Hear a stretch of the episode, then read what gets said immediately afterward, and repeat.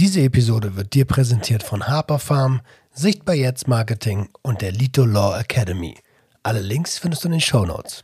Bei uns herrscht Zucht und Ordnung, ja, das muss alles so sein. Die Tabletten gibt es auf Rezept und das ist ganz, ganz teurer Wein. Ja,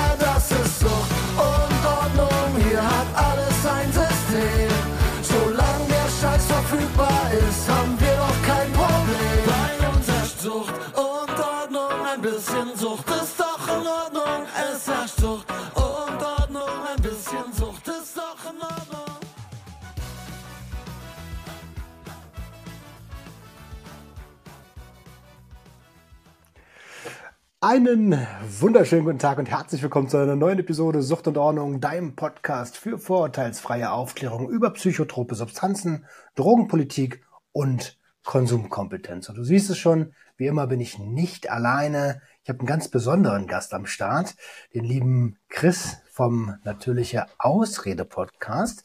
Ähm, ich habe eine kleine Vorstellung schreiben lassen, mein Lieber.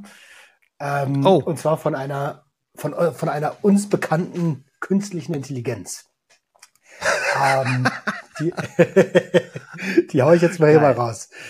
Äh, heute haben wir einen ganz besonderen Gast bei uns, Christopher Brauks, der Gastgeber des bekannten Natürliche Ausrede Podcasts.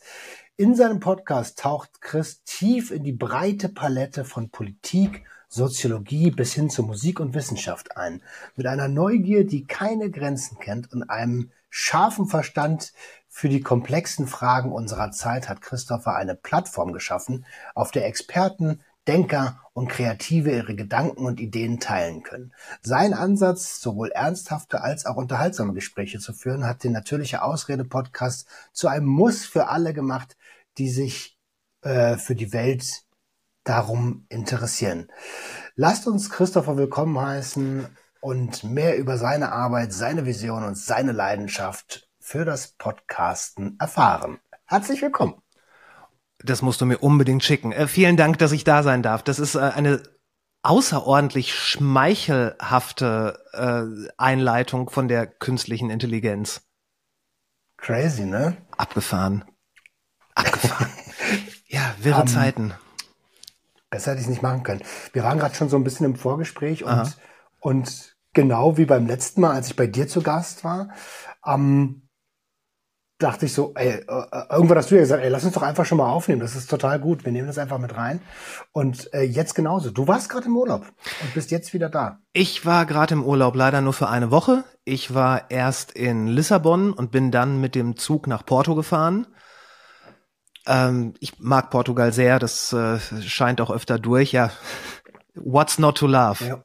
Gutes Essen, gutes Wetter, nette Leute. Ähm, das, ich habe da sehr viel Oh. für übrig. Portugiesi. Ja. Kennst du den Begriff? Nee, aber finde ich gut. finde ich gut. Ähm, ich war zum ersten Mal in Lissabon. Porto war ich schon zigmal. Ich habe äh, gute Freunde da und ähm, also Lissabon war für mich das Spannende und ähm, ja faszinierende Stadt. Im Vergleich zu Porto doch sehr, also was heißt sehr, schon ziemlich auf Tourismus ausgelegt. Die Stadt macht sich sehr schön für Touristen, wohingegen Porto immer so ein bisschen sich selbst genug ist, habe ich den Eindruck. Ähm, unglaublich viel rumgelaufen. Du machst in der Stadt ja tierische Höhenmeter. Also Mhm. festes Schuhwerk ist definitiv ein Tipp da. Und äh, ja, mal wieder absolut begeistert. Wunderschöne Stadt und eine Woche war wie immer viel zu wenig. Das glaube ich dir gerne. Also wir haben irgendwann für uns entschlossen, acht Tage machen wir nicht mehr. Also wenn dann, wenn wir irgendwo hinfliegen, dann sind es mindestens 14 Tage. Ich weiß, als Mhm. Gewerbetreibender ist das oft sehr, sehr schwierig. Mhm. Ähm, aber äh, wir brauchen auch eine Erholung. Und ich will auch ein bisschen was sehen vom, von Stadt und Land und Menschen, weißt du? Mhm. Ja, absolut. Aber also wenn du eh regelmäßig da bist, dann kennst du, also Porto, Portugal ist ein Land, das kann man eigentlich nur lieben. Ja, man muss ein ziemlicher Unmensch sein, um es nicht zu lieben. Das, ähm, also die Portugiesen, die haben halt eine sehr, sie sind niemals aufdringlich, sie sind immer gastfreundlich, unglaublich hilfsbereit, und ähm, man, man bekommt sich auch immer verständigt. Ich, ich finde, Portugiesisch ist eine sehr merkwürdig klingende Sprache. Ähm, Gerade wenn man sich vor Augen hält, dass das ganze Ding ja von, von Spanien quasi umschlossen ist. Es hat halt ein bisschen was, aber nicht wirklich was mit dem Spanischen zu tun. Es hat teilweise eher so einen fast schon mh, hm, slawischen Charakter, würde ich sagen. Ja. Ähm, aber es ist ein herrlicher Singsang und äh, gerade in Restaurants kommt man auch immer gut mit Händen und Füßen klar zur Verständigung und äh, ja, ich ist, wie ich schon gesagt habe, what's not to love? Es ist so. Und jetzt bist du, jetzt bist du wieder im, im Lande mhm. und ähm, als äh, Gewerbetreibender in der Eventbranche ja. ähm, kann ich mir gut vorstellen, dass erstmal also ich weiß, ich, ich kann mir vorstellen, dass der Schreibtisch extrem voll ist, oder? Äh, ja, also das schon, aber man kann natürlich auch im Urlaub nur so weit abschalten. Also der Rechner war natürlich dabei, die E-Mails sind beantwortet worden. Ähm, und jetzt werden halt die Termine, die in der Sommersaison meistens ums Wochenende rum äh, abzuarbeiten sind, angegangen. Und es ist aber halt auch eine, äh, eine Beschäftigung, die Spaß macht. Das ist, man, ich habe es mir ausgesucht. Also es wäre schlimm, wenn es anders wäre. Aber das ist schon mal ein ziemlich cooler Punkt. Ähm, warum machst du einen Beruf oder andersrum? Warum ist dir Spaß am Arbeiten so wichtig? Also ich meine, es gibt ja, ich würde sagen, 80 Prozent aller Menschen auf dem deutschen Arbeitsmarkt haben nicht so wirklich Spaß an dem, was sie da tagtäglich machen. Mhm. Ich glaube, das ist ganz, ganz essentiell, auch für die eigene seelische Gesundheit. Denn, und ich, ich, ich will da nicht falsch verstanden werden. Es gibt viele Tage, wo man sich morgens aus dem Bett quält, weil irgendwie was Großes, vielleicht auch was Schwieriges oder Herausforderndes äh, ansteht. Und es ist nicht so, dass man jeden Tag zur Arbeit tänzelt. Aber am Ende des Tages, wenn es geschafft ist, dann, dann fühlt sich das gut an. Und das habe ich jetzt gerade kürzlich bei einem Job wieder gemerkt, wenn man wenn man etwas mag, ist, ist man bereit, darin gut zu werden.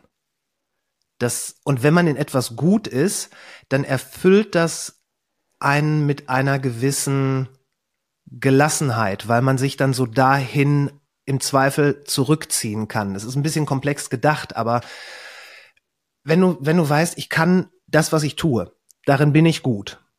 Darin bin ich wirklich, wirklich gut. Dann kann sehr viel um dich herum passieren, auch Schlechtes, und du kannst dich in diese Profession zurückziehen und sagen, ich mache jetzt etwas, was äh, sowohl was Geld verdient, beziehungsweise Essen auf den Tisch bringt, was ich gut kann. Und äh, ich kann mich da voll und ganz in den Tunnel begeben und muss mich um viel, was mich umgibt, gar nicht kümmern. Hm. Ich ich verstehe, in welche Richtung äh, du gehst. Ähm, ja, wenn du etwas liebst, dann ist das ja Passion. Gleichzeitig mhm. entsteht eine Routine. Und wenn man etwas routiniert macht, dann, dann, es ist wie mit Denkmustern, ne? Dann, du hast deine Autobahn im Kopf, die funktioniert, mit der fährst du mhm. tagtäglich sicher einen Weg, den du kennst.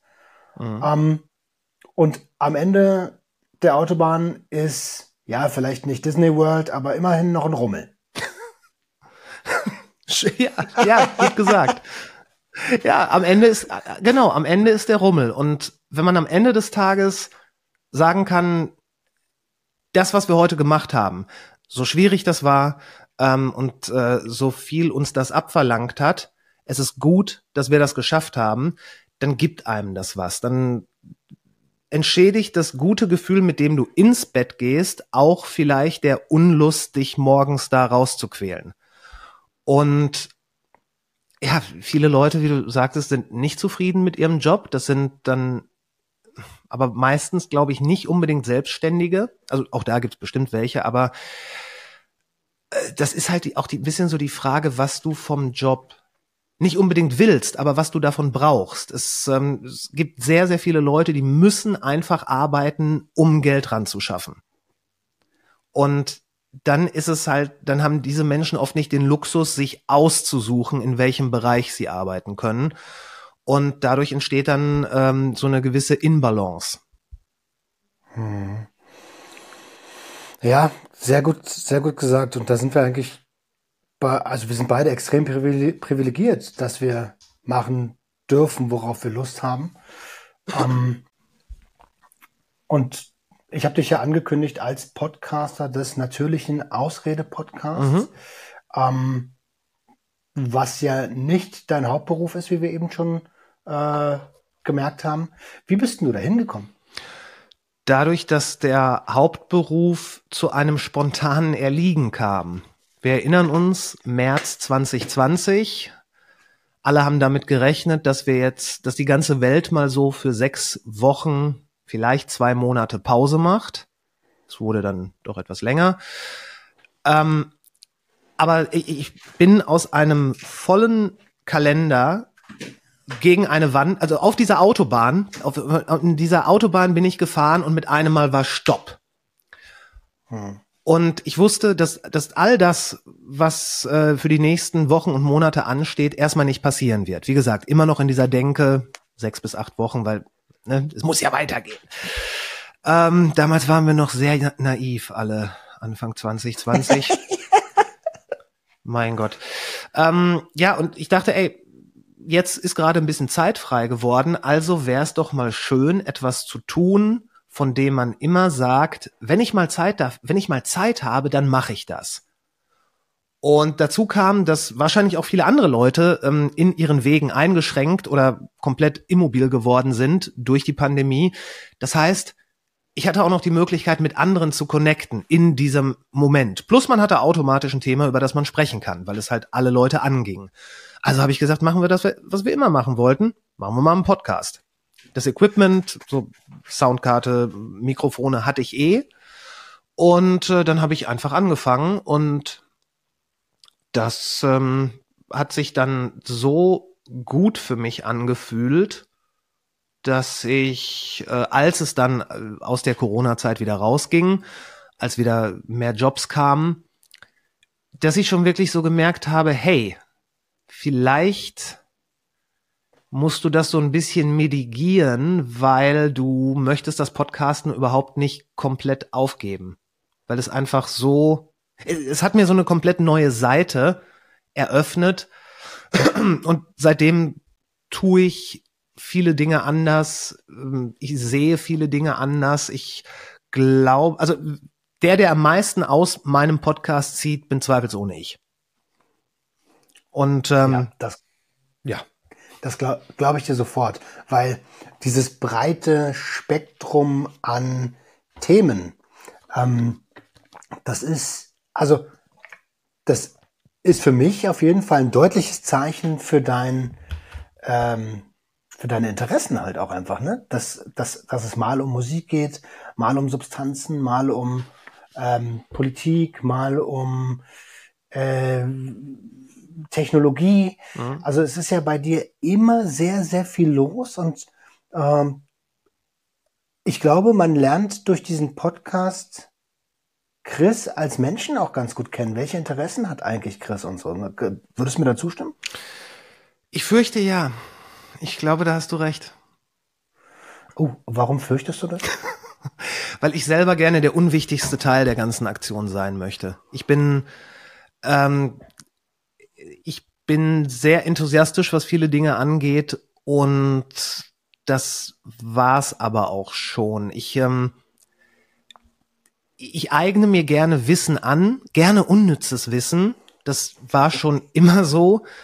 Und weißt du, so, so Sachen, ich weiß gerne Sachen, die ich wahrscheinlich einmal in den nächsten 20 Jahren anbringen kann und laufe dann Gefahr, die bis dahin schon wieder vergessen zu haben, weil so viel neuer Input, ähm, Input gekommen ist. Ich finde, die ich finde, die Welt ist eigentlich sehr, sehr groß und sehr, sehr interessant und spannend und wir haben heutzutage die Möglichkeit, unglaubliche Mengen an sinnvollen, auch an sinnfreien Informationen zu, ja, zu channeln und da irgendwie ranzukommen. Und davon sollte man Gebrauch machen. Es ist, es ist, es ist doch toll, Sachen zu erfahren wie, keine Ahnung, wie, wie, wie funktioniert Schwerkraft? Ich glaube, das weiß noch niemand, wie wirklich Schwerkraft funktioniert. Also zumindest nicht so ganz, äh, ganz durchdacht. Es hat irgendwas mit Masse zu tun. Ähm, aber da, da, da draußen ist echt eine Menge Stuff, der der faszinierend ist. Und das können sehr stoffliche Sachen sein, aber das können auch Betrachtungsweisen sein. Und je mehr man man kann ja nicht überall gleichzeitig sein. Und je mehr man von anderen Leuten über ihre Erfahrungen, ihre Eindrücke oder auch ihr Wissen erfährt, bekommt man so ein kleines weiteres Puzzleteilchen für dieses große komplexe Ding, was wir Welt nennen. Und das ist, das ist stark. Mhm. Ähm, äh, äh, ja, ich bin, also ich bin, ja, ja, ja, äh, bin komplett, komplett bei dir. Also seitdem ich, ich bin ja auch jemand, immer wissensgierig, so, ich will, also manchmal ist es auch totaler Schwachsinn, aber was mich gerade interessiert, das sauge ich auf wie ein Schwamm mhm. und ähm, das darf auch alle paar Jahre gerne mal wechseln oder es dürfen auch zwei, drei Sachen gleichzeitig sein. So man muss sich, glaube ich, nicht mehr auf eine Sache äh, sein Leben lang konzentrieren und dann komplett unglücklich dabei werden. Ja, das ähm, sowieso nicht. So, ja, ja, aber das haben ja unsere, dieses Privileg haben ja ganz viele Generationen vor uns gar nicht gehabt. Für die war, okay, äh, wir müssen jetzt das Land wieder aufbauen ähm, und wir müssen funktionieren, wir müssen unsere Familie ernähren. Äh, also alles Sachen, die wir auch haben, aber mit einem, ich würde mal sagen, mit einem anderen existenziellen Druck dahinter, oder? Bestimmt. Also das ganz sicher. Gerade wenn man so auf die letzten 100 Jahre guckt, dann ist das ganz sicher so. Gleichzeitig hatten diese Generationen immer den Vorteil, dass sie sehen konnten, dass sich etwas verbessert. Und das ist, das ist ja auch ein Grund dafür, warum heute ähm, Länder, die finanziell vom BIP oder wie auch immer nicht so gut gestellt sind oder teilweise in Armut äh, leben, äh, dass die tendenziell glücklicher sind.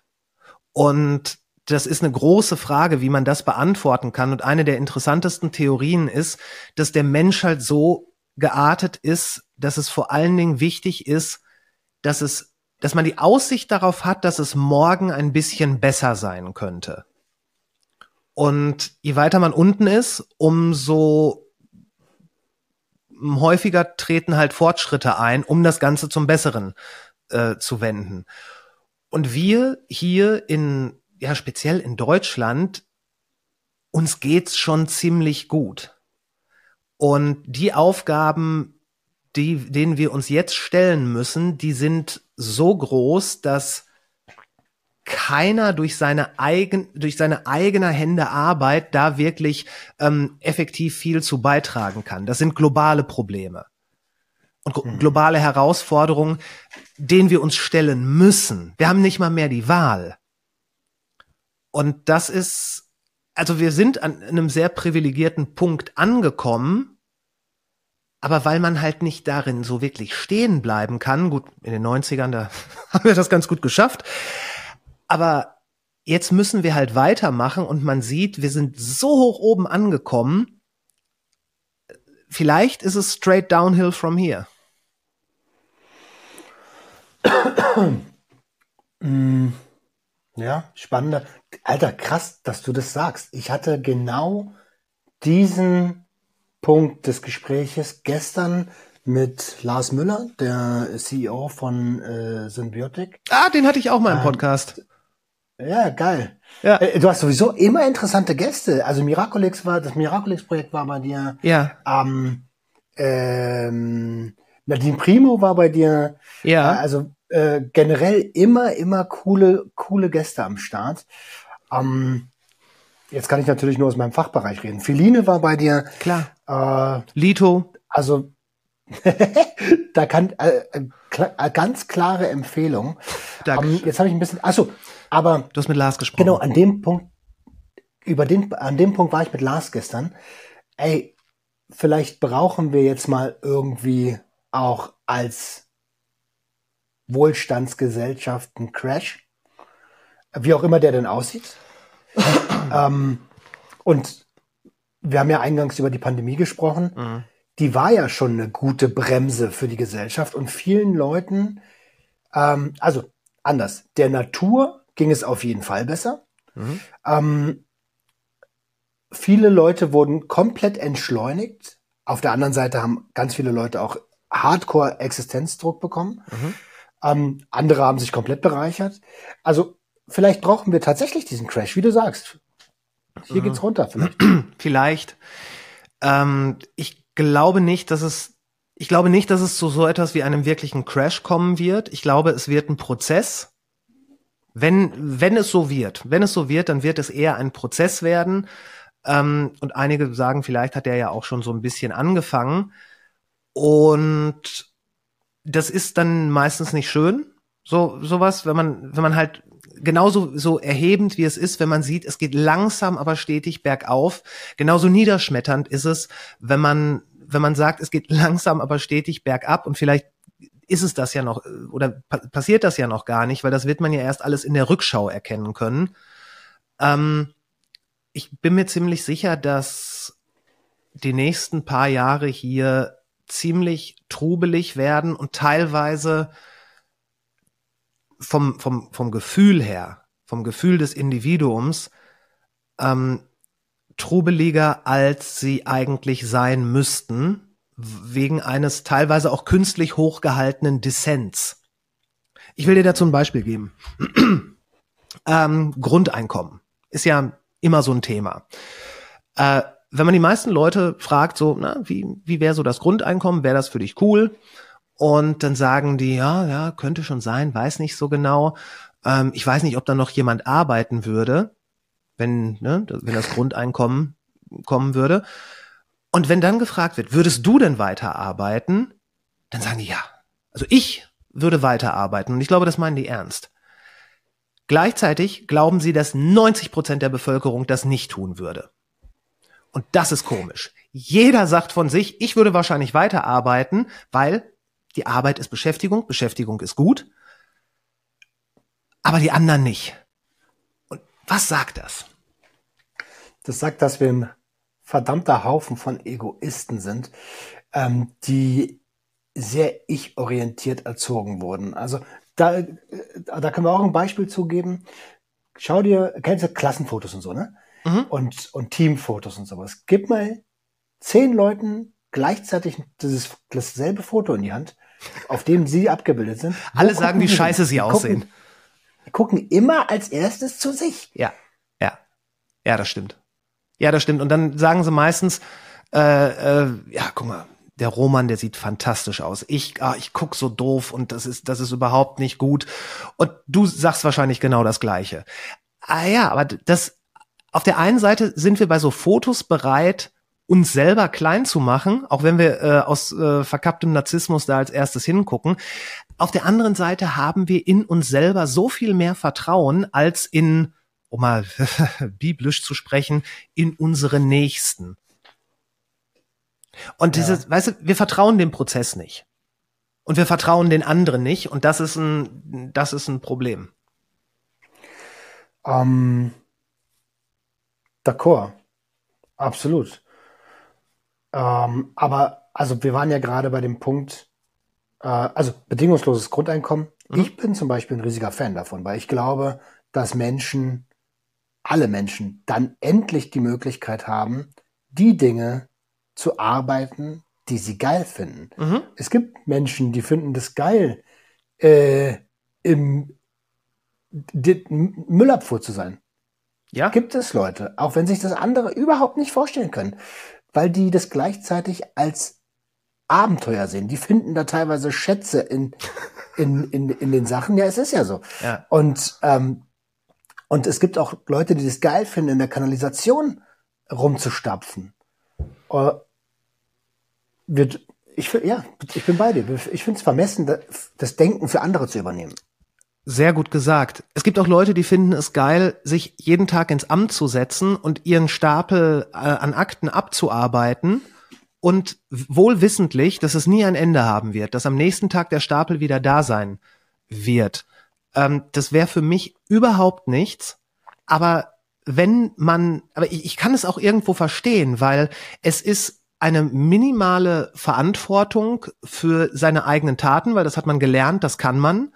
Und man sieht ganz genau am Stapel, wie viel muss ich noch, wie viel muss ich noch, okay, ist vorbei, jetzt kann ich Kaffee trinken oder vielleicht sogar äh, nach Hause gehen.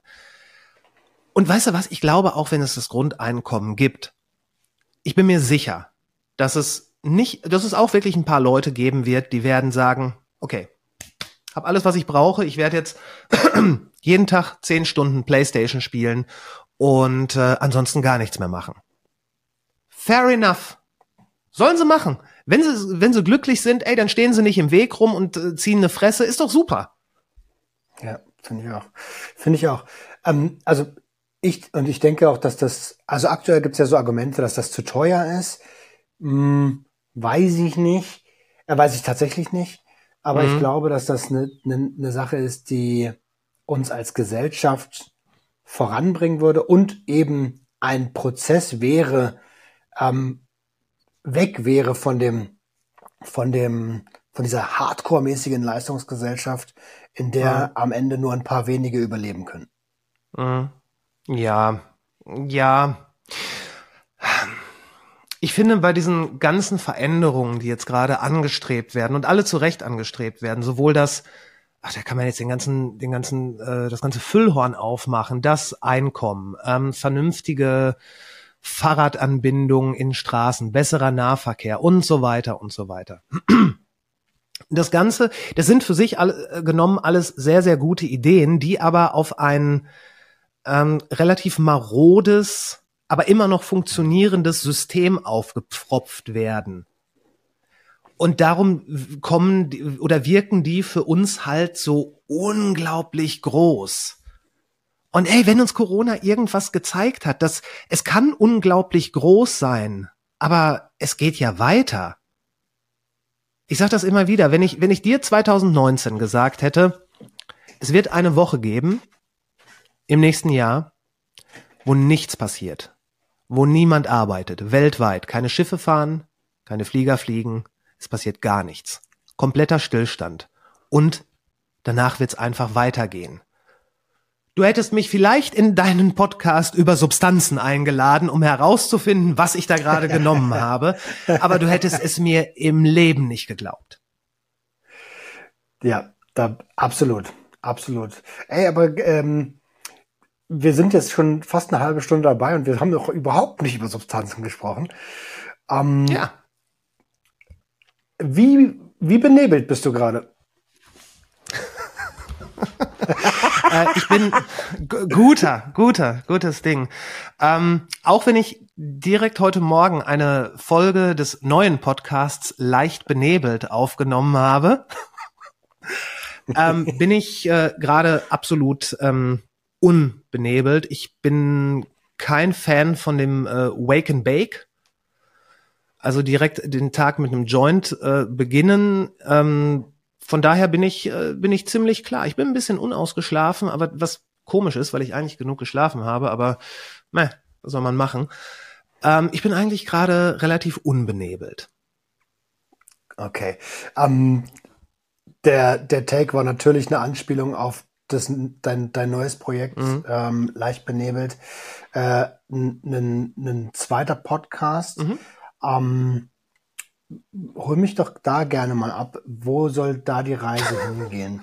Ja, ähm, Sven und ich, äh, Sven hat den Podcast Ohne den Hype, das ist ein äh, Design- und äh, Kunst-Podcast. Wir haben uns als äh, ja, Podcast-Buddies irgendwie kennengelernt. Er war zweimal bei mir und ähm, wir haben uns einfach sehr, sehr gut verstanden. Und dann haben wir gesagt, ja, ey, es war wirklich so, wir, wir haben ein bis zweimal die Woche telefoniert und äh, dann kam halt so die Idee, ey, lass uns doch mal einen Podcast machen, der, wo es auf der einen Seite um Weed geht, also um Cannabis, aber das Ganze weder so in diese Stoner-Richtung ähm, so zu drücken, so äh, Poster mit Aliens an der Wand, ähm, aber auch nicht zu wissenschaftlich, sondern einfach nur zu zeigen, ey, das, das Zeug ist in der Mitte der Gesellschaft angekommen, was für ähm, keine Ahnung, was für Filme gucken wir uns gerne an, wenn wir das, wenn wir geraucht haben oder was tun wir gerne, wo hilft es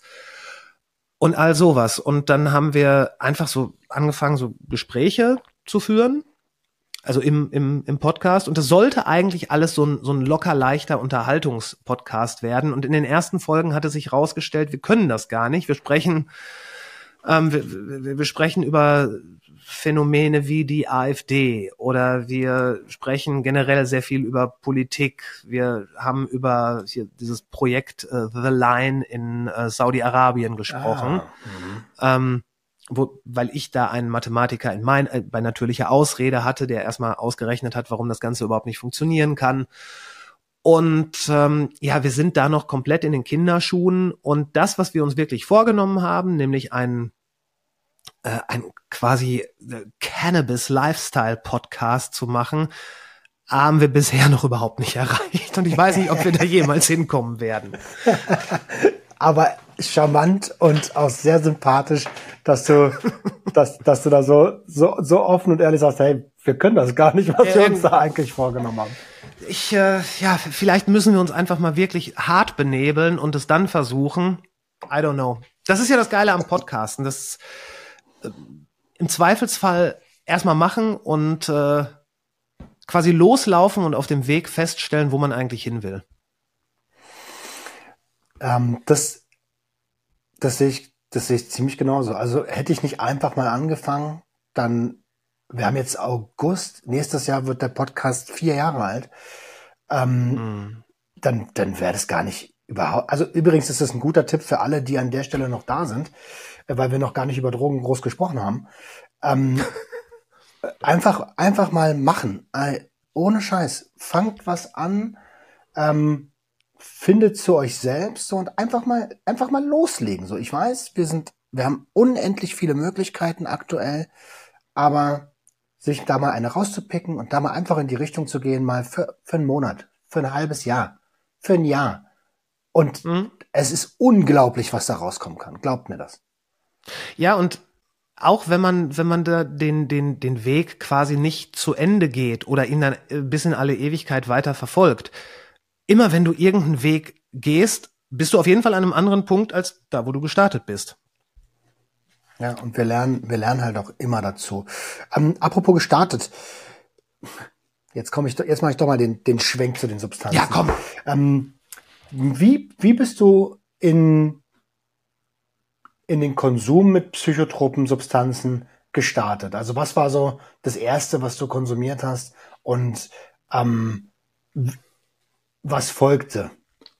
Mhm. Das erste war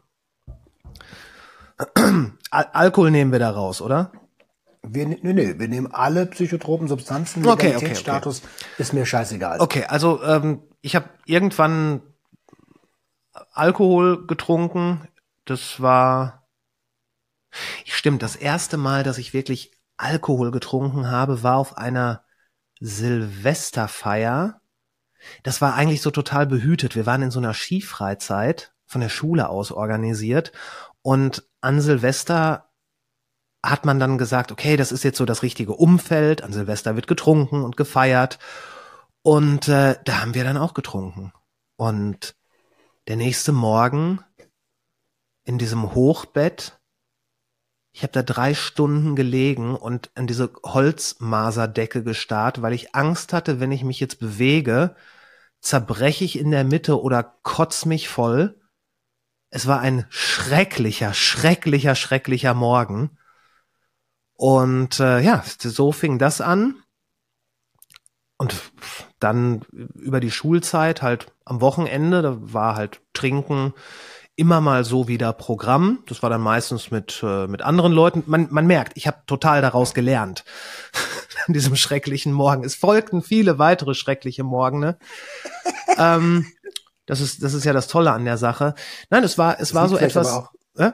Entschuldigung, dass ich dir ins Wort falle. Es liegt vielleicht aber auch daran, dass die Abende Spaß machen können. Ja, das können sie. Das können sie. Und ähm, es, es gab ja halt auch so diese, diese Zeit in der späten Teenagerzeit, wo es, wo, da ging es ja ums Trinken.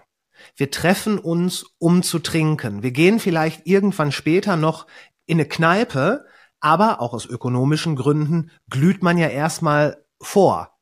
Also das, das im Grunde genommen, wenn, gerade wenn man sich das so anguckt, das Trinken an sich war der Dreh- und Angelpunkt eines Abends, den man gemeinsam begeht. Und ähm, man war dann auch, man war auch froh, wenn alle so ungefähr den gleichen Pegel hatten. Keiner sollte zu sehr nach oben, aber auch keiner zu sehr nach unten ausreißen. Das war schon so, eigentlich war es eine Gruppenaktivität, fast wie Sport, wenn man so möchte. Ey, äh, äh, homogenes Gruppentrinken. Ja, ja, gut gesagt. Genau, homogenes Gruppentrinken. Ja, und äh, das war halt so das, was man am Wochenende tut. Und irgendwann, zu dem Zeitpunkt habe ich ähm, noch nicht geraucht, also kein Tabak, kein gar nichts. Und äh, dann habe ich irgendwann mal den ersten Joint geraucht und ich weiß nicht mehr, wie das war. Also diese, ich habe da nicht diese typisch, es, es kann nicht so dramatisch gewesen sein wie zum Beispiel beim Alkohol, wo ich mich, mich wirklich an das erste Ereignis noch erinnere. Ähm, ich war in einem, ich war dann in einem äh, Freundeskreis, wo äh, Gra ja nicht Gras. Damals gab es bei uns nur Peace. Wer, wer gra an Gras rankam, der, ähm, das wurde wirklich mit mit Ehrfurcht. Oh wow, warst du etwas du in ja, Holland? Was ist das denn her? äh, immer diese kleinen, diese kleinen Schokotäfelchen. Und mhm. das, das ging so im Freundeskreis rum. Damals wurde auch noch viel Bon geraucht. Etwas, was ich nie wirklich mochte. Ich fand Joints immer angenehmer, auch Pfeife und sowas. Schillum. Erinnerst du dich noch an Schillum rauchen? Ich wusste gar nicht, dass man Schillum, also, also Schillum ist ja das, was man in die Bon reinpackt. Nee, das ist ähm, Köpfchen. Schillum ist so eine Art nee, Pfeife. Achso, oder meinst du eine Kavum? Weil das Chillum, also der Kopf ist am Ende vom Chillum dran. Ja. Das, ist, das Chillum ja. ist eigentlich nur dieser Metallstab, der die Verbindung ja, genau. zwischen Kopf und und genau. äh, und Bong ist. Ja. Kavum. Ich wusste gar nicht, also Ey, ich, ich wette, man könnte, man könnte ein ganzes äh, Wörterbuch darüber füllen, wie es an welchen Orten in Deutschland heißt. Das, das äh, naja, anyway. Ja. Äh, das, das war dann halt einfach so in dem, in dem Freundeskreis. Das ähm, passte auch zu der, zu der Musik, die wir gehört haben, was alles so Gitarrenmusik war, wo es ja sehr en vogue war, äh, auch äh, Substanzen zu nehmen. Ähm, und das hat sich durchgezogen. Mal mehr, mal weniger. Also das war dann wirklich immer so, wenn, wenn was da ist, wenn man irgendwo ist und jemand sagt, hey, willst mal ziehen? Gerne aber für die längste Zeit war nicht so, dass man immer so sein, dass man seinen kleinen Stash oder so bei sich zu Hause hatte und das zu einer wirklich Regelmäßigkeit wurde, ähnlich wie beim Alkohol eigentlich. Das war so, mhm. das war meistens was was Soziales und ähm, mit anderen Substanzen habe ich also so die Klassiker Ecstasy, MDMA und so weiter äh, Speed und hatte ich nie Berührung mit. Ich mag es nicht, irgendwas durch die Nase zu ziehen. Das, äh, diese Form des Konsums gefällt mir nicht. Von daher Nadeln, Gott bewahre. Das äh, ich, kann ich nicht, kann ich überhaupt nicht. Ich kann nicht mal, nein, nein, nein, nein, nein. Also Nadeln kommt, nicht in Frage. ähm, ich habe äh, in meinen Spät, also ein, definitiv zu früh, aber ich habe ähm, zweimal Pilze genommen. Mhm. Das war, das erste Mal war eine sehr interessante Erfahrung. Das zweite Mal war blöd von mir, weil es in einem, ja, blöden Umfeld war. Das war halt wirklich, also eigentlich das Dümmste, wie man, wie man Pilze konsumieren konnte. Weißbrot, Frischkäse, Pilze, Weißbrot, dann in die erste Kneipe, die Happy Hour mitnehmen und auf dem Weg ah. zur zweiten mal eben das Brot essen. Äh, ganz blöde hat aber ja. nicht wirklich zu was Schlimmem geführt. Nur, dass ich, äh, als ich in dieser, das war noch so eine Kneipe, wo man, du hast eine Karte und immer wenn du was trinkst, wirst du abgestempelt und an der Kasse hinterher bezahlst du dann. Und ich kann nicht mal sagen, wirklich, wie die Pilze da gewirkt haben. Nur, dass als ich an der Kasse stand und hinter mir sich eine riesige Schlange gebildet hat, dass ich nicht verstanden habe, warum ich jetzt diese Karte bezahlen soll. Das war, das war, wenn irgendjemand, den du noch nie gesehen hast, mit ernster Miene und äh, Aufrichtigkeit auf dich zukommt und sagt, du musst mir jetzt äh, 47,50 Euro geben, dann denkst du dir auch, warum? Und genau so war das für mich. Ich habe es nicht verstanden. Es ist aber, ja, weil das Konzept von Geld, das gibt es ja, also dieses, das ist ja eine Erfindung, die, also dieses ganze, wir leben ja in einer Erfindung. Naja, klar. Ähm, und, und da wird's, also gerade bei Psychedelikern, bricht man mal aus diesen Konstrukten und Erfindungen raus. Mhm. Und dann ist schon die Frage so, wie, du willst jetzt ein Stück Pap was ist denn dieses Geld? Du willst jetzt Papier von mir haben? Dafür, dass ich trinken durfte? Eigentlich voll der geile Deal. Eigentlich voll der geile Deal. Sie meinte auch, ja, aber du hast doch Bier bekommen. Du hast doch Bier getrunken. Ja, aber das hat man mir doch gegeben. und zwar wirklich absolut aufrichtig. Ich habe es nicht verstanden. Ich habe da und ich habe auch nicht hinterfragt, was ich in dem Moment gedacht habe. Ich wusste einfach nur, da waren freundliche Menschen hinter dem Tresen, die haben mir Bier zur Verfügung gestellt, was ich gerne angenommen habe. Aber dich hier an der Kasse, ich habe ich ja den ganzen Abend noch nicht gesehen. Ja, okay. Ja, Ja, das ist schwierig. Wenn einer dieser freundlichen Menschen gesagt hätte, hey, äh, ich habe dir den ganzen Abend was gegeben, jetzt gibst du mir auch was, da wärst du bestimmt sofort, ja, ja, klar. Weißt du was? Wahrscheinlich ja. Wahrscheinlich ja, wenn die gesagt hätten, hey, ähm, ich bekomme jetzt auch was von dir zurück. Ach so, ja, ja, klar, macht ja absolut Sinn. Ich will ja deine Freundlichkeit nicht ausnutzen. Aber, aber die Dame an der Kasse, ne, die hat den ganzen Abend nichts für mich getan. Sage mal, äh, mir ist gerade so ein Gedanke gekommen, du hast gesagt, hey, ja, mit dem Trinken, irgendwann hat sich das dann im Sande verlaufen, genauso wie mit dem Cannabiskonsum, der ist nicht exzessiver geworden. Ähm, was glaubst du, warum das bei dir so war? Es gibt ja durchaus genügend Menschen, ich bin ja eins dieser Paradebeispiele, die dann, ähm, hm, ich sag mal, sich im Konsum verlieren oder den Konsum so hochhängen, dass das zu ihrer, zu ihrem Lebensinhalt wird. Warum ist das bei dir nicht passiert? Boah. Das ist, das ist eine gute Frage. Und wie alle guten Fragen ist es schwierig. Ähm,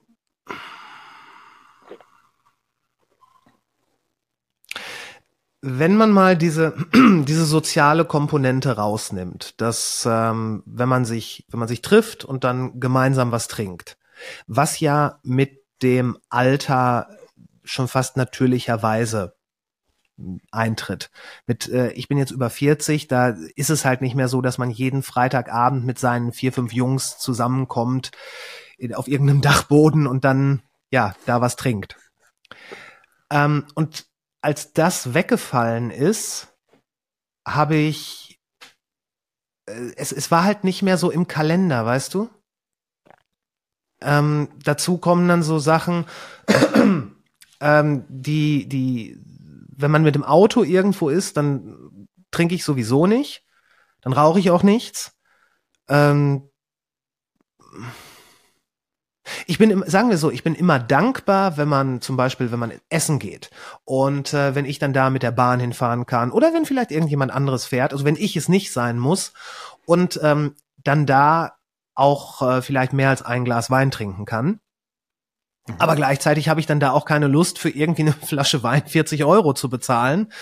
Und äh, das, das, es war nie so wichtig. Es war nie so wichtig. Es war immer so eine, ein Unterstreichen einer Situation, aber es kam nie an erster Stelle. Ähm, äh, super gut beschrieben. Und wenn ich dich jetzt fragen würde, was glaubst du, wo der Unterschied ähm, vielleicht, nee, also äh, ja doch, nicht vielleicht. Was glaubst du, wo der Unterschied zwischen dir und du kennst ja sicherlich auch Leute, die abgeschmiert sind, Ja, ja, klar. ähm, ähm, wo ist der Unterschied zwischen deren Leben und deinem Leben? Dass, dass, dass das eben bei dir nicht das Wichtigste der Welt war und bei denen dazu wurde, zu ihrer Perspektive wurde. Gibt es da ähm, entscheidende Unterschiede im Background? Boah. Boah. Mensch. Siehst du, und genauso läuft leicht das, bei, so läuft leicht das bei leicht benebelt auch. Wir wollen da irgendwie so was Fröhliches und Freundliches machen und jetzt kommst du hier mit diesen tiefen psychologischen Sachen. Ähm, ich, äh, ich möchte, also zunächst mal möchte ich mir nicht anmaßen, deren Biografie und oder Leben so einschätzen zu können, als dass das, was ich jetzt sage, irgendwie wirklich eine, äh, eine Gravitas entfaltet. Das sind alles nur Vermutungen. Mhm. Ich komme ich komme relativ gut mit mir klar. Ich komme relativ gut mit dem Leben klar und mit der äh, mit der Welt, die mich umgibt. Und ich habe relativ geringe Fluchttendenzen.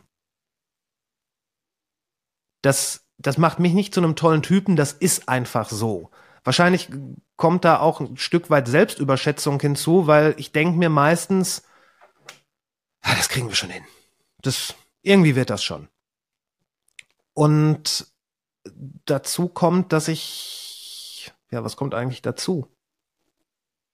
Ich kann, ich kann beides, ich kann beides sehr, sehr schätzen. Ich kann einen komplett nüchternen Zustand, klaren Blick und äh, klaren Geist sehr schätzen in Momenten und ich kann die kontrollierte Verwirrtheit ebenfalls sehr schätzen und versuche die auch mitunter zu benutzen. Aber ich finde es für mich wichtig, dass das, dass das A gleichbleibend bewertet wird und ich möchte ungern die Kontrolle verlieren. Mhm. Ähm, ja, damit hast du, bist du sehr bei dir geblieben, hast, also äh, ich habe nicht rausgehört, dass du irgendjemanden auch nur annähernd hättest angreifen können damit. Ähm, ähm, ja, eigentlich ergibt sich daraus für mich eine, eine, eine, eine, eine geschlossene Frage. Liebst du das Leben?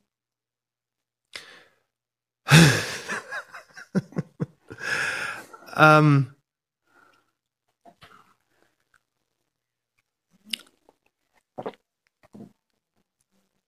Ich liebe. Alter, ich hätte nicht gedacht, dass das so krass. Ich nehme die Frage sehr ernst. Ähm, ich liebe Aspekte des Lebens ungemein. Das Leben an sich respektiere ich sehr. Wow. Also, gib mir gerne ein Warum dazu, weil das ist, äh, ich, damit habe ich tatsächlich überhaupt nicht gerechnet. es gibt so viele Aspekte vom, vom Leben, die alles andere als liebenswert sind. Und es gibt aber auch Aspekte, die unglaublich liebenswert sind. Das ist ganz, ganz ähnlich wie mit Menschen. Es fällt unglaublich leicht zu sagen, Menschen sind die Hölle, furchtbar, Falls man nicht weiß, wovon ich rede, geht mal kurz auf Twitter oder X oder wie es jetzt gerade heißt. Da braucht ihr 15 Minuten dafür. Aber Menschen sind halt auch ganz wunderbare, tolle, spannende, tiefgründige Wesen. Es ist eine so, das Leben besteht aus einer so unfassbaren Ambivalenz. Ähm, wäre ich spirituell, würde ich jetzt hier dieses Yin und Yang Dingen aufmachen, denn das eine kann nicht ohne das andere. Von daher, ich bin, ich sehe mich dem Leben ausgeliefert. Ich muss es leben, weil alles Gute und alles Schlechte passiert im Leben. Und deswegen habe ich einen heiden Respekt davor. That's it. Cool. Also äh, wirklich, wirklich toll ausgedrückt. So, weißt du, ich bin jemand. Ich sag, ich sag, ja klar, liebe ich das Leben, weil ohne das Leben könnte ich ja diese ganzen Erfahrungen nicht machen, auch die schlechten. ähm, und also die vermeintlich schlechten, das sind ja auch Erfahrungen. Ähm, und so manche Dinge sind einfach Teil des Kreislaufs. Mhm. Ähm, also wenn wir uns jetzt Sachen angucken, die wirklich wehtun. Tod von, von, von Menschen, die wir lieben oder geliebt haben. Ähm, dann haben wir ja als Menschen die Fähigkeit bekommen, darüber nachzudenken, was übrigens eine, eine also äh, entweder eine Gabe oder absolute Foltermethode ist.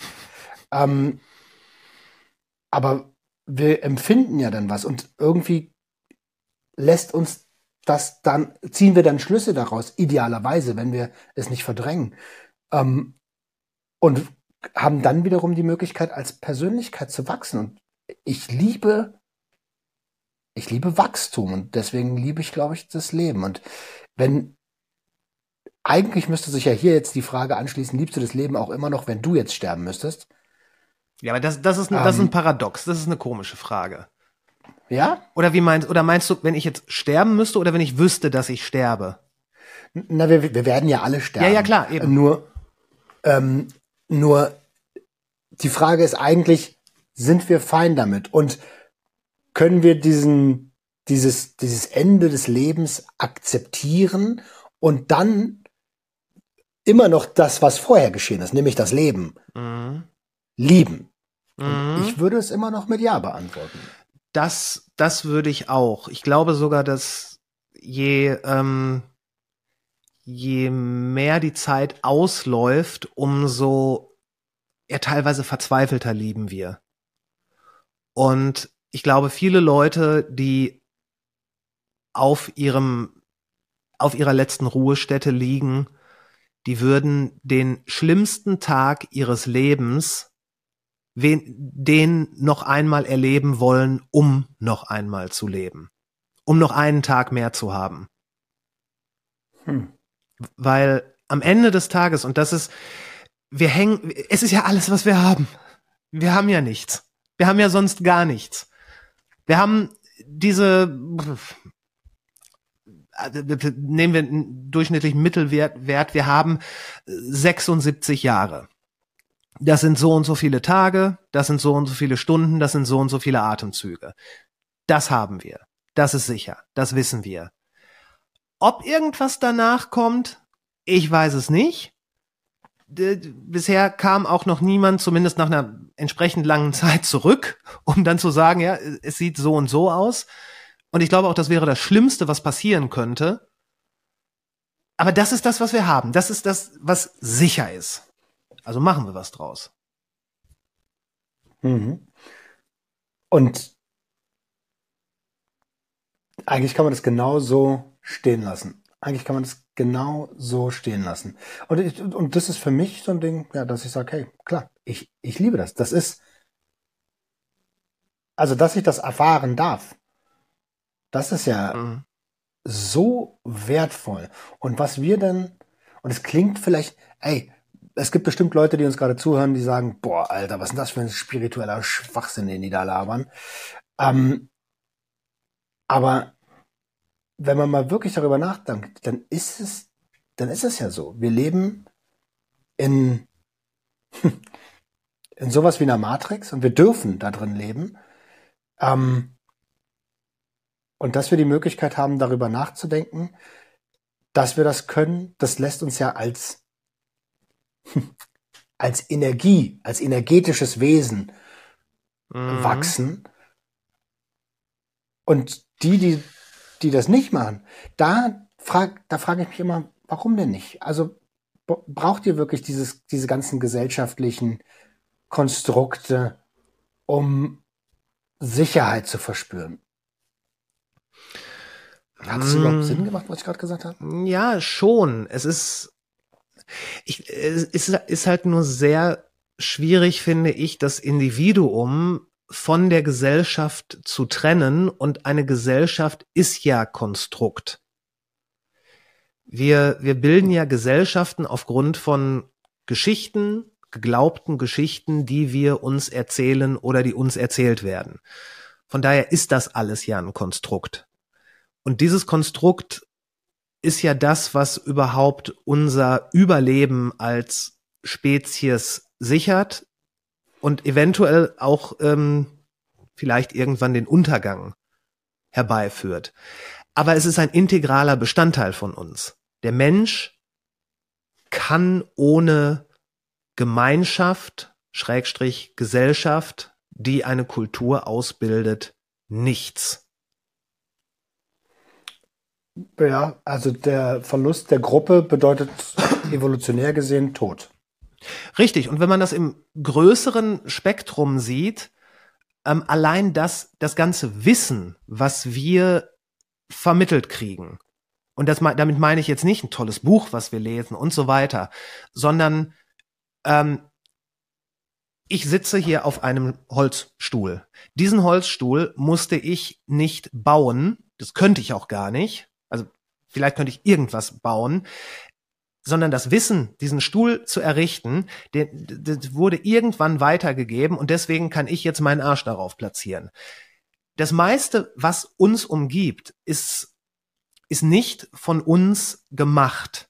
Und wenn du alleine aufwächst ohne das Wissen der Vorfahren, und das soll jetzt nicht in irgendeiner Art und Weise äh, esoterisch klingen, sondern einfach das Wissen, was sich angesammelt hat als Sediment durch das, was Leute vorher herausgefunden haben, dann kannst du nichts. Wir sind körperlich so jedem Viech sowas unter, von unterlegen. Wir können nicht so schnell laufen wie der Hase und den können wir auch nicht jagen, wenn uns unsere Vorfahren nicht beigebracht haben, wie man einen Speer oder einen Bogen baut und so weiter. Wir sind sehr, sehr unfähig. Ja, voll. Da, da, da bin ich ja komplett bei dir. Ne? Also bis zu einem gewissen Punkt ist Gesellschaft total gut. Ähm, ich habe nur ganz oft das Gefühl, dass wir weit über diesen Punkt hinaus sind, dass wir es, ähm, also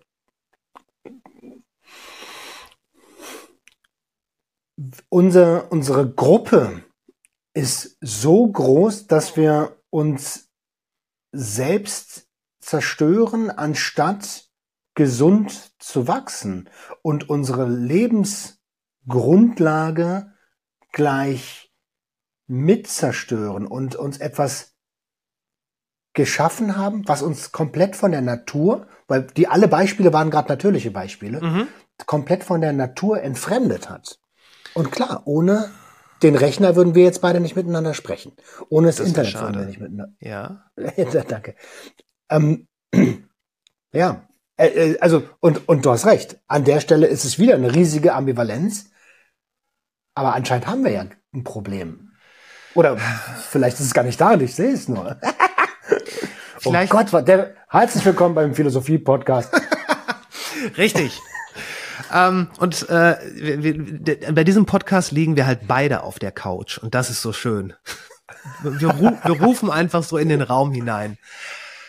Ähm, ja, wir haben uns von der Natur entfernt. Ähm, ja, haben wir, aber haben wir wirklich? Kann sich irgendwas, was in der Natur entstanden ist, von der Natur entfernen? naja, das, ähm,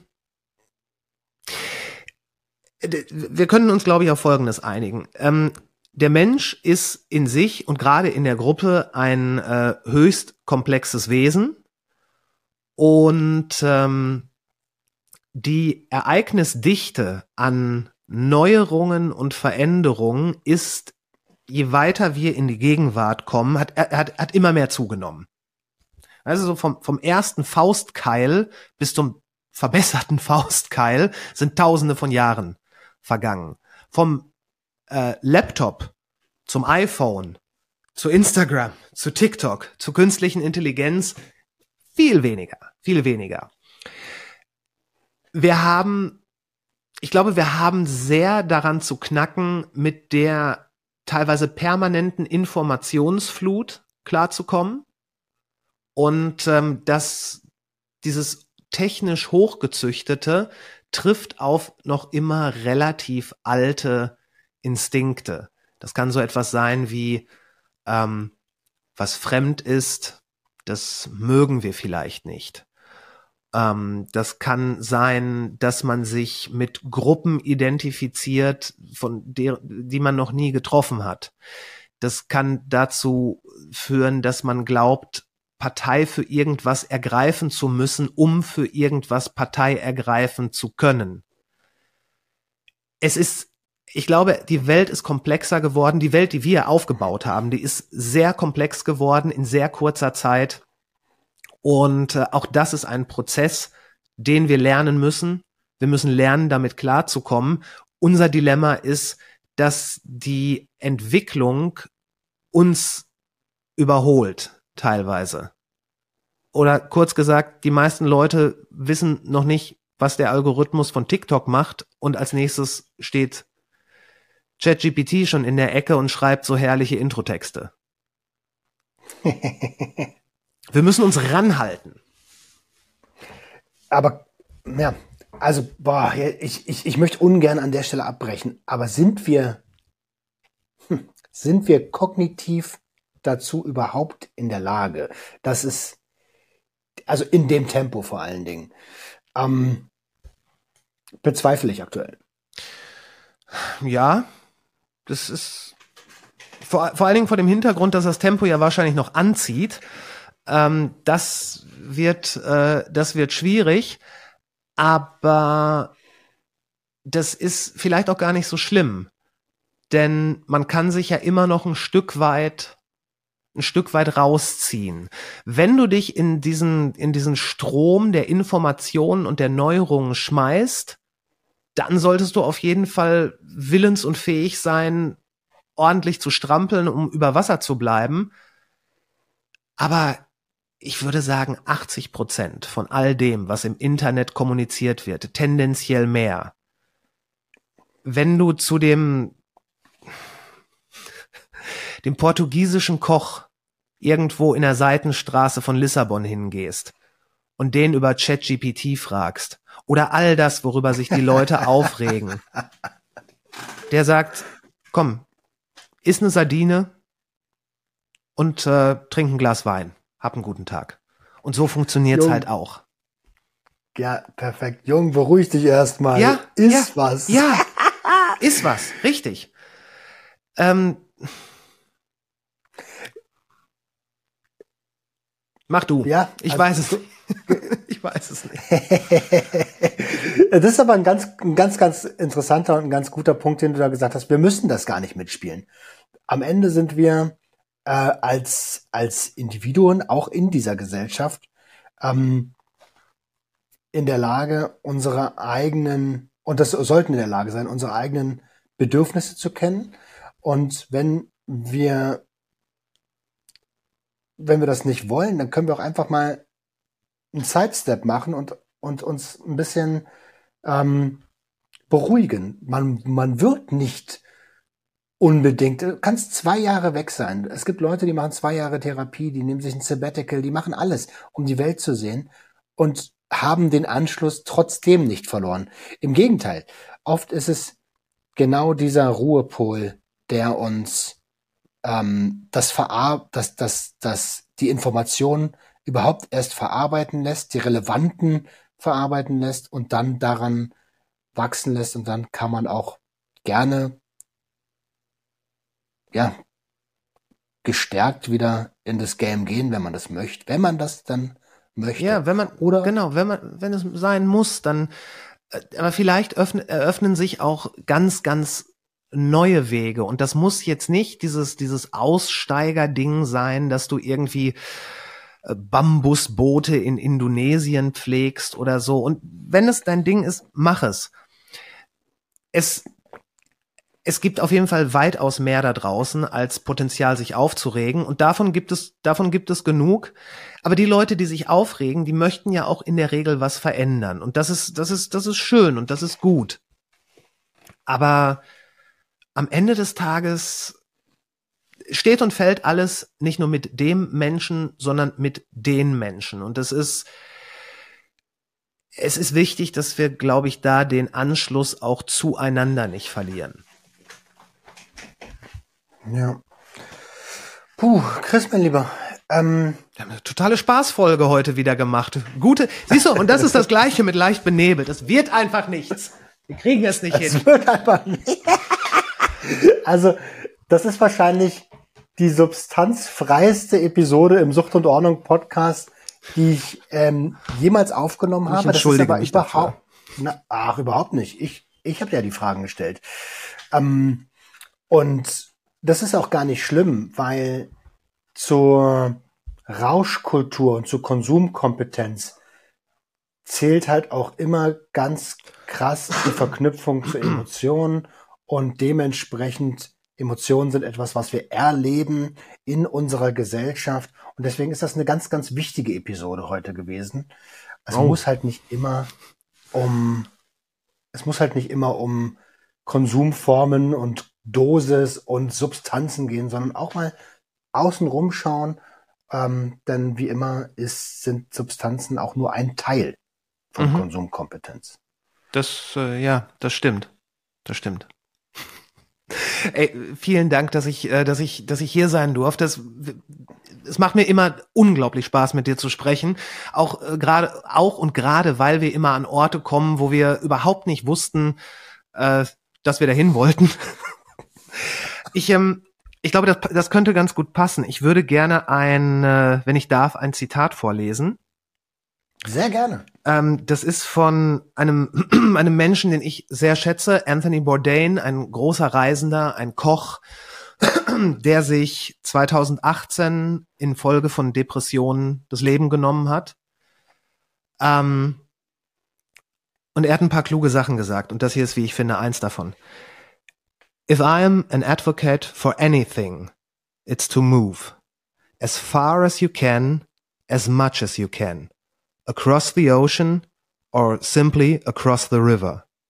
Walk in someone else's shoes or at least eat their food. It's a plus for everybody. Wow. Wow. Alter, es ist so. Ne? Reise, erlebe. Ist was. Lerne. Ist was. Und im Zweifelsfall rauch mit den Leuten, die du triffst. Einfach mal ein Spliff und frag, wie es denen so geht.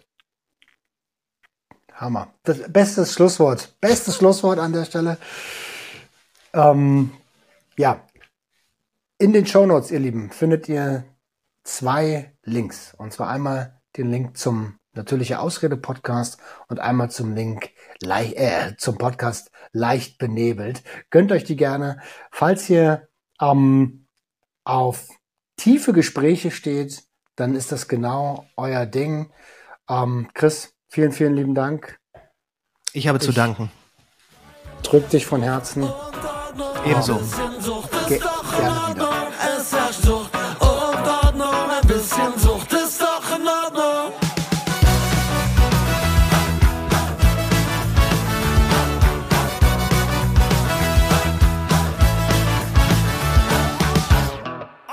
unter Kontrolle.